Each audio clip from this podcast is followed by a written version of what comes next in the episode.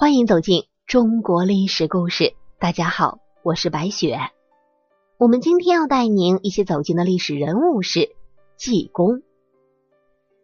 鞋儿破，帽儿破，身上的袈裟破。在八十年代，一部叫做《济公》的电视剧，讲述了济公惩恶扬善、悬壶济世的故事。毫不夸张的说，尤本昌老师把济公这个角色。真的是演活了，一个邋里邋遢的疯癫和尚，一声“妈妈里妈里轰”，见证奇迹的时刻就到来了，让人们感受一次什么叫做佛法无边。从某种角度上来说，尤本昌才是那个年代的老百姓心目中的喜剧之王。济公之所以有如此的法力，据说。是因为他是如来佛祖的弟子降龙罗汉下凡，济公本是如来佛祖的弟子降龙尊者，因为龙王水淹了那结国，还私藏了佛经，降龙尊者受佛祖之命前去制服了龙王，并取回了佛经，佛祖就因此封他做了降龙罗汉。降龙罗汉修炼了几百年，都未修成正果。经过观音菩萨的点化，才知道自己尘缘未了，于是就下凡变成了济公，来了却尘缘。据说啊，当济公出生的时候，庙里的十八罗汉像的第十七个突然倒下来摔碎了，这第十七个像就是降龙尊者。当然，这只是一个传说。那历史上到底有没有济公这个人呢？答案是肯定的，但真实的济公当然没有电视剧演的那样神奇。那些像变魔术一样的法术和传说中的什么飞来峰、水井玉木等，都是杜撰出来的。济公原名李兴远，也叫李修缘。南宋时期，宋高宗二十一年，也就是公元一一四八年。出生于浙江台州天台山永宁村，他的祖上都是北宋时的将领。他爷爷的爷爷，也就是他的高祖李遵顼，在宋太宗的时候还迎娶了万寿公主，成为驸马爷。他的父亲李茂春最初在台州为官，后来辞官归隐。李茂春和妻子王氏乐善好施，年近四十才有了济公。据说啊，是夫妻俩到国清寺求佛求来的，所以济公出世以后，国清寺的住持才为他取名为李修缘。济公小的时候就读于村北的赤城山瑞霞洞，得到了道教和佛教的熏染。父母双亡以后，便在国清寺出家，取法号道济，拜在国清寺的住持慧远禅师的门下。慧远禅师姓彭，字虾堂，所以又称虾堂禅师，是南宋著名的得道高僧。后来，虾堂禅师去了杭州灵隐寺，济公也追随师傅来到灵隐寺。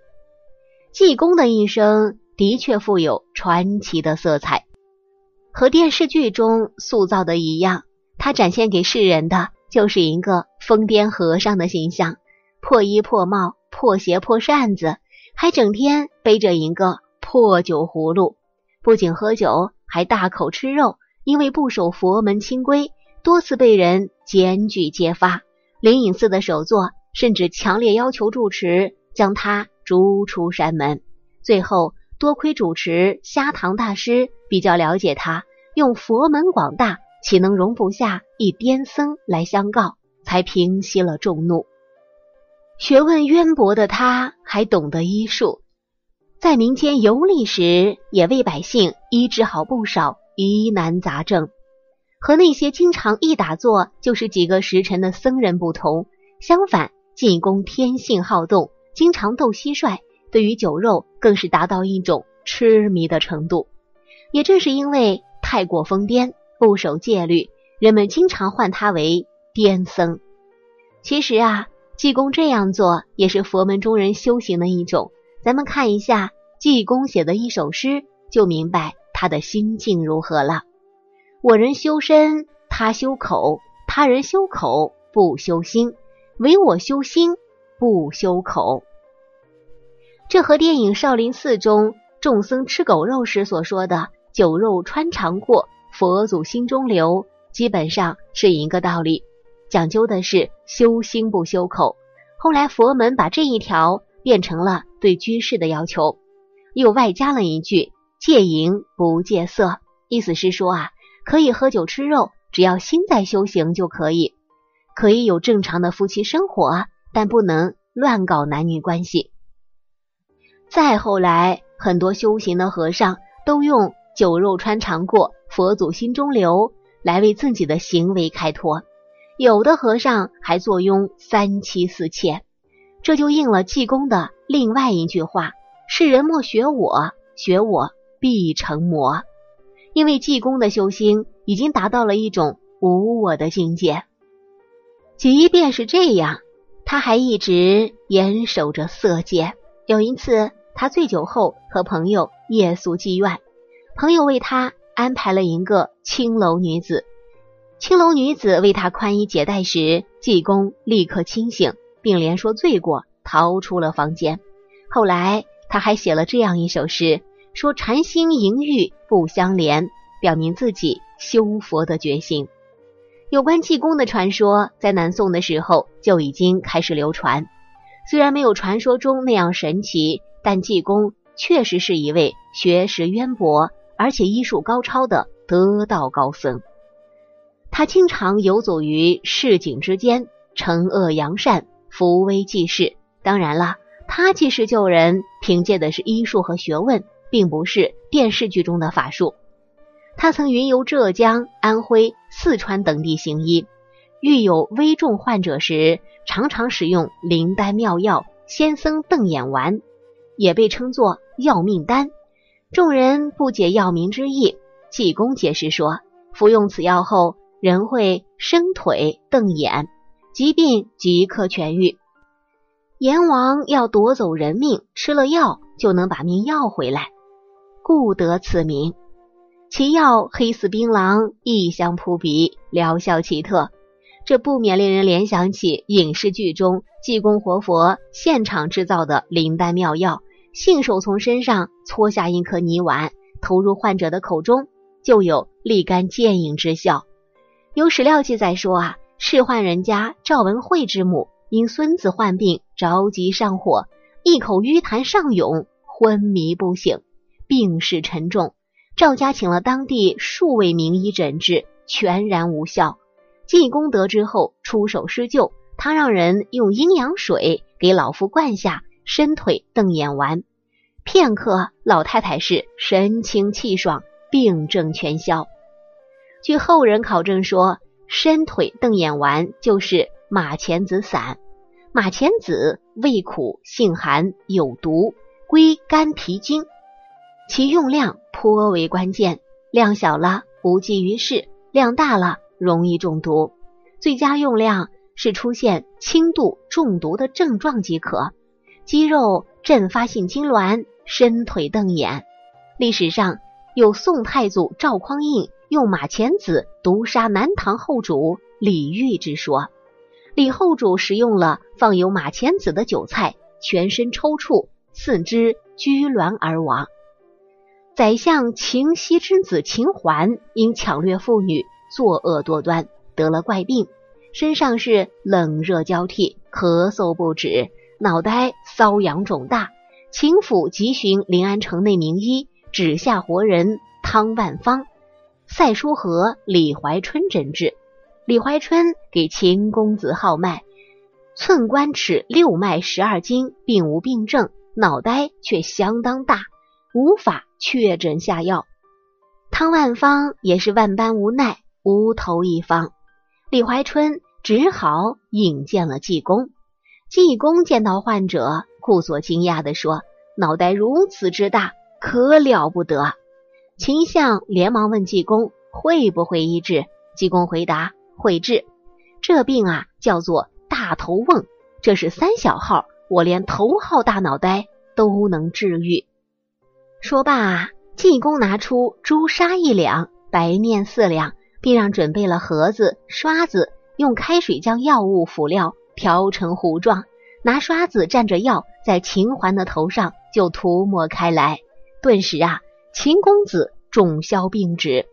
济公给秦环留下药方，并告知说：若病复发，需依药方行事，否则无药可救。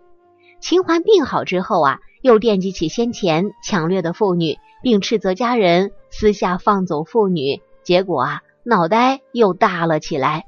秦环打开药方，上面写着这样几句话：自身有病自心知，身病还需心药医。心若正时身亦静，心生还是病生时。他恍然大悟，再也不敢动邪念，为非作歹了。济公的方剂既去心病，也治体病，疗效独特。赵员外是行德积善之人，其公子耳聪目慧，伶牙俐齿，无病无疾。十二岁的时候，突然就变成了哑巴。家人便请郎中诊治无效，济公知道之后甚为同情，觉得不能让善人遭此不幸啊，于是登门治疗，并对员外说：“自己内外两科，大小方脉都能瞧，专治哑巴。”济公初见公子，稍作询问端详之后，抡圆了胳膊，照着公子脸上就给了一记大耳光。这公子啊是惊恐万状，拔腿就跑。赵员外怒不可遏。这档口啊，公子突然大声哭叫：“我没招你惹你，凭什么打我？”见此情景，赵员外喜出望外，连忙给济公施礼道歉，并探寻究竟。济公告知说，孩子的病由惊恐引起，公子冲撞了狐仙，受到惊吓。而变成了哑巴。什么是狐仙呢？是人肉眼看不到的无形生命体，其实啊是无处不在的。这种情况，民间人士称之为中邪，现代西医是毫无办法的。济公说啊，我这一巴掌又把公子打回了原形。此外，济公还用中草药治疗百姓的外伤，为妇女催生等，并写出了。煮茶迎客月当户，采药出门云满篮的美妙诗句。